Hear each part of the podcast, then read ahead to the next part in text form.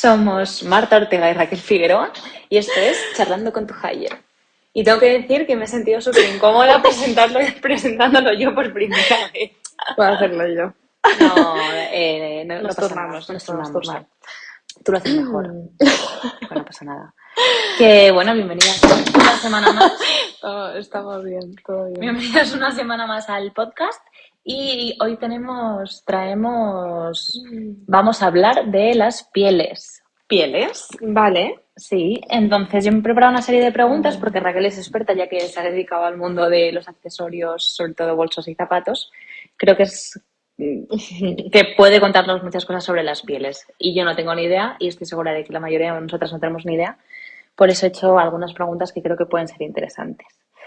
Y la pregunta, primera pregunta es, ¿qué tipo de pieles hay?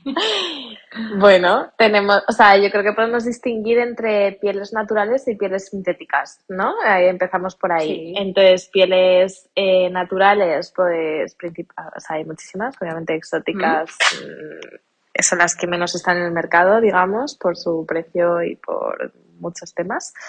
Eh, y luego dentro de las pieles naturales, las más comunes, digamos que serían vacuno, eh, oveja, cabra, cerdo, todo. ¿Cerdo también? Sí, ¿El cerdo se muchas- usa? el cerdo se usa muchas veces para forros interiores de calzado. O sea, depende un poco, digamos, que del precio que quieras o el Vale. coste que necesites para ese producto y, bueno, y del tipo de producto que quieras hacer, porque, por ejemplo, las pieles de cordero son mucho más blanditas que las pieles de vacuno. Entonces, pues si quieres hacer un bolso blandito, muchas veces te interesa utilizar La piel de cordero. Sí, te podría interesar, sí, según acabado, suavidad, todo esto. Típico bolso, no sé, típico bolso. Sí, me lo estoy imaginando como suavecito, tal, sí. eso suele ser cordero, sí, es de una marca buena, sí. Vale, entonces, a ver, eh, perdón, que es que me desvío No, estaba pensando las que dos estoy como así, que estamos hablando, así con la mano. estamos hablando de un corderito, ¿sabes? Y haciendo así. Por el momento me he sentido como fatal, pero Mal, bueno, todo puedo mal. avanzar. Vale, Dentro de las de, de las naturales, sí. ¿cuál es mejor? Mm, es que depende, o sea, yo siempre intentaría ir a vacuno cordero, ¿Vale? antes que cerdo oveja. O sea, digamos que cerdo oveja es más, o yo lo tengo más asociado a fast fashion o a productos más baratos, mientras que vacuno cordero siento que tienen eh, Vale. mejor calidad. Vale, luego, pues por ejemplo, el vacuno son pieles muchísimo más grandes, eh, imagínate, es que claro, claro, claro. que el cordero. Eh, y son texturas diferentes y acabados diferentes, entonces depende mucho del producto que quieras confeccionar, ¿no? Eh, durabilidad, pues yo siento que la piel de cordero es muchísimo más delicada, al ser más suave, pues también son productos como o más de fiesta o más blanditos, o que puede que la durabilidad sea menor que la piel de vacuno, ¿no? Entonces digamos Vale. que la más común, calidad, precio, todo, tamaño, Vale. aprovechamiento de la piel y tal, sería la de vacuno, desde mi punto de vista. Vale, ¿y de las veganas? Vale, y ahora vamos con las pieles sintéticas, eso. que no son pieles, para empezar. Y en el mundo de las pieles sintéticas yo diferenciaría como dos ramas, o sea, digamos que el poliuretano, todo lo que es como 100% sintético, y luego estas pieles como que han salido en los últimos años, que yo he trabajado bastante, que son las pieles recicladas. eh, bueno, pieles sintéticas, o sea, no pieles, Sí. sintéticas recicladas con compuestos como el cactus, el maíz, la piña, etcétera, ¿vale? Eh, bueno, ¿qué pasa? Eh, para mí la gran pregunta es si es realmente más sostenible una piel sintética y vegana que una piel natural. O sea, yo el único, el único motivo por el cual yo elegiría una piel vegana es realmente por un tema de principios o valores. ¿Vale? Porque de cara a la sostenibilidad, o sea, si tú eres una persona que come carne, que no es vegano, eh, obviamente esas pieles se tienen que aprovechar, si no habría un desperdicio brutal, eh, o sea, no sabríamos dónde meter todas las pieles de todos los animales que se consumen, eh, todas las pieles que se utilizan en la industria tienen certificados eh, de que ese animal se ha consumido, con lo cual, pues no Ah, es como no que sabía se hace- eso. no es como que se mata el animal para el bolso, ¿sabes? O para el zapato, sino que obviamente pues es un animal que se ha consumido y luego cada vez más se exigen certificaciones de sostenibilidad, de que el agua que se ha utilizado eh, se haya utilizado de manera como eficiente, etcétera, etcétera, ¿no? O el tema de los químicos en el proceso de curtición, etcétera.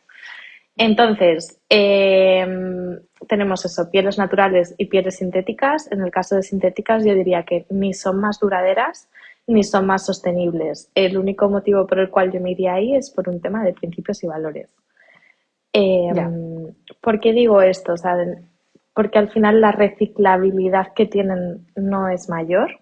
Muchas veces el PU no se puede como re-reciclar, mientras que la piel sí que una vez utilizada puede reciclar. Em, no sé, hay como mil temas. Podemos ahondar muchísimo, ¿no?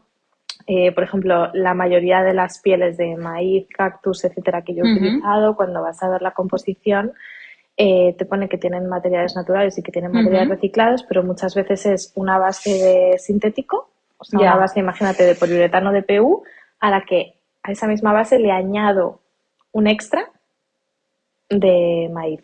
Ya. Y entonces te digo que la composición eh, ha variado, pero realmente lo que he hecho es añadir más producto. No lo estoy ahorrando. No estoy ahorrando nada, ¿me explico? Sí. No es que sea más sostenible porque utilizo menos recursos, es que cojo un PU, le pongo maíz y entonces su composición varía y parece que, pero no, es que estoy utilizando incluso más cosas porque ya, o sea, todos los campos de maíz que hay que plantar, o sea, no, no sé, bueno. Ya. Eh, es un gran debate y obviamente tal. Yo creo que el único motivo aquí es un tema de, principios y valores. Vale. ¿Las pieles veganas son más baratas? O sea, las pieles sintéticas, perdona, es que las llamo veganas, pero ¿las sintéticas son más baratas? Eh, claro, aquí depende, por ejemplo, en general, las pieles poliuretano, sí, mucho más. Todas estas pieles que son como, que están puesto entre comillas más de moda, como maíz, cactus y todo esto, suelen ser pieles que vienen con una marca detrás. O sea, digamos que, pues imagínate, la piel de cactus solo la fabrica una empresa y tiene marca. Y lo que haces es pagar la marca, no pagas la calidad. No son pieles de calidad, tú crees. Bueno, productos o no, o sí. Pagas un producto diferente que han desarrollado ellos, que es I más D, digamos, de esa empresa. Entonces, eh, pues sí, eso es, eso es un poco que pagas marca también. Entonces, realmente, en comparación con las pieles naturales, sí suelen ser más, más baratas y luego normalmente la durabilidad es inferior, porque un poliuretano al final es un plástico, cuando un mm. plástico se araña no recupera, mientras que una mm. piel natural la puedes lijar un poco, le puedes echar crema, o sea, hay como maneras de recuperar, digamos, eso. Vale. Vale, ese es un poco el tema. Vale. Em, más preguntas. ¿Cómo elegir? O sea, ¿cómo saber en una tienda, ¿no? Pues imagínate, para aquí el, gente de mi edad o, o sea, gente de nuestra edad más pequeña o un poco más mayor, que vayamos a Zara o a Mango, ¿cómo sabemos si un producto es de piel o no? Vale, o sea, si al tacto no lo sabemos no. identificar, eh, que hay veces que es difícil. Em, yo la verdad que es que nunca compraría nada sin mirar la etiqueta. O sea, yo nunca compro nada sin mirar la etiqueta, ni siquiera un vaquero o una camiseta, o sea, todo miro, miro todo, la verdad. Es como igual que cuando voy al súper a comprar comida, yo soy una persona que nunca compra nada sin ver las etiquetas. Entonces me parece clave. ¿Y cómo lees la etiqueta de, de eh, unas botas o de, o de un bolso o de una cazadora? Muy fácil, o sea, realmente tú tienes la etiqueta y vas a tener un símbolo. Hay un símbolo que tiene como la típica forma de piel extendida, no sé cómo. Sí, es que me suena un montón. Bueno, lo podéis buscar en Google como. ¿Cómo se llama esto? Icono de piel o pictograma piel. Pones pictograma piel, etiquetas y te sale cuál es el pictograma. Es como si fuera un cuero así abierto. Y luego, si es poliuretano, normalmente es un rombo. Entonces, esa es un poco la diferencia.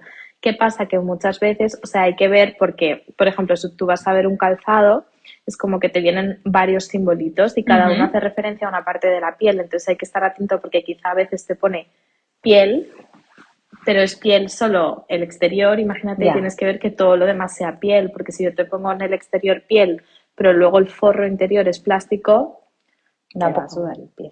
Ya, es así. O sea, o, se te va a resbalar, o... Te va a hacer daño. Podría, sí, hombre, a ver, también, obviamente, y esto también en favor de todo aquel que quiera comprar calzado vegano, hay muchas calidades de sintético y hay muchos tipos y es muy importante de cara a si realmente eres vegano y quieres comprar eh, porque está alineado con tus valores, quieres comprar calzado sintético, que vayas a mirar eh, que tenga poro, que va a ser un Claro, es que estas, estas son las preguntas quizás como que salen, ¿no? El Que salen. cómo elegir una buena piel sintética, ¿sabes? Claro, o sea, por ejemplo, yo si vas a comprar calzado intentaría eh, mirar que tenga ese poro porque hay un tipo de poliuretano que está como imita la piel y tiene una especie de eso, de un poro falso, agujeritos que hacen como que transpire. Ya, Porque es que el plástico al uso poliuretano tal normalmente no transpira nada. no. Entonces, bueno, son artículos, es que no lo quiero decir porque normalmente son marcas de fabricantes y tal, Ah. pero bueno, son artículos que tú puedes ver que tienen como porosidad. Ya. Sí. Ya. Sí, bueno, sí, sí, sí. Sí. Como que parece que transpira más, ¿no? Sí, exacto. Vale, vale, vale. Eh, y eso hemos dicho cómo leer la etiqueta. Y luego me te, pone la procedencia de la piel, no, ¿no? No. no. Esto es verdad que es complicado saber. Eh, si estás hablando de una marca de lujo, es probable, bastante probable que sean de origen nacional, o sea, Ujú. origen de España o de origen Italia y con acabado en España, Italia. Pero si estamos hablando de marcas más fast fashion, seguramente son otros orígenes Ya, pues no sé, Egipto, Turquía, etcétera, y luego a veces sí que hay curtición nacional, pero el origen del, del, Del ganado, ¿no? es, De- sí, es de fuera. Entonces, bueno, mm, no sé si hemos hablado un poco como de todo. yo creo que sí. ¿Se te ocurre Sí. algo más? No, A ver, o sea, es yo que, es que claro, hay, es muy amplio, ¿vale? Sí. O sea, aquí es que entran miles de factores. O sea, yo me centraría, para mí, el gran topic o el gran punto de esta conversación es, ¿compro plástico o compro piel? Así, o sea, compro poliuretano o compro piel. Yo aquí diría, si no eres vegano, compra siempre piel, por la durabilidad que tiene y por, Sí, por la calidad del la producto, sostenibilidad, por la por sostenibilidad, sí. eh, que realmente eres vegano, mira a ver, o sea, infórmate bien qué vas a comprar, eh, si vas a comprar plástico poliuretano que no sea muy duro, o sea, por ejemplo, de cara a un zapato que no sea muy duro, eh, que tenga ese poro en el interior, no sé, es que son, sí, aprender a comprar también vegano, ¿sabes? sí. O sea que no es tan fácil. Yo que cojo y voy y me cojo los primeros, los que más me gustan, ¿sabes? O sea, tú ves todas las etiquetas y yo no leo ni una etiqueta. La, la talla y el precio. Yo creo que tenemos que ser mucho más intuitivos. O sea, yo, por ejemplo, cuando la gente dentro del mundo piel, por ejemplo, la gente me dice, ¿cómo identificar una buena piel? Yo siempre digo como, busca un poco esa naturalidad. O sea, piensa que la piel, Ya. como tu piel, ¿no? O sea, tiene que verse, pues, que tenga cierta elasticidad, que tiene cierta naturalidad, que tiene cierta como, tú puedes apreciar si tiene reparabilidad, que tú le pasas la uña si se queda marcado o no. O sea, piensa un poco como, aplica la lógica natural, normal. Y luego, de cara al sintético, pues también un poco busca esa intuición. Oye, si ves que es más duro que una piedra, es que encima el plástico no cede. O sea, igual que el tejido, ¿eh? Muchas veces, a ver, obviamente una bamba, una deportiva, no, porque son tejidos técnicos, suelen ser de punto y el punto estira. Pero si te compras, por ejemplo, ahora que está súper en tendencia, un zapato de denim, de vaquero, un zapato vaquero, en plan con tejido vaquero, eso no, no da de sí.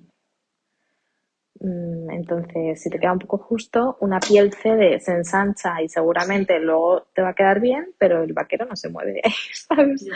Entonces, sí, sí, sí, luego se, o sea, hay, hay mucho. Tela el tema. Resumen, ¿no?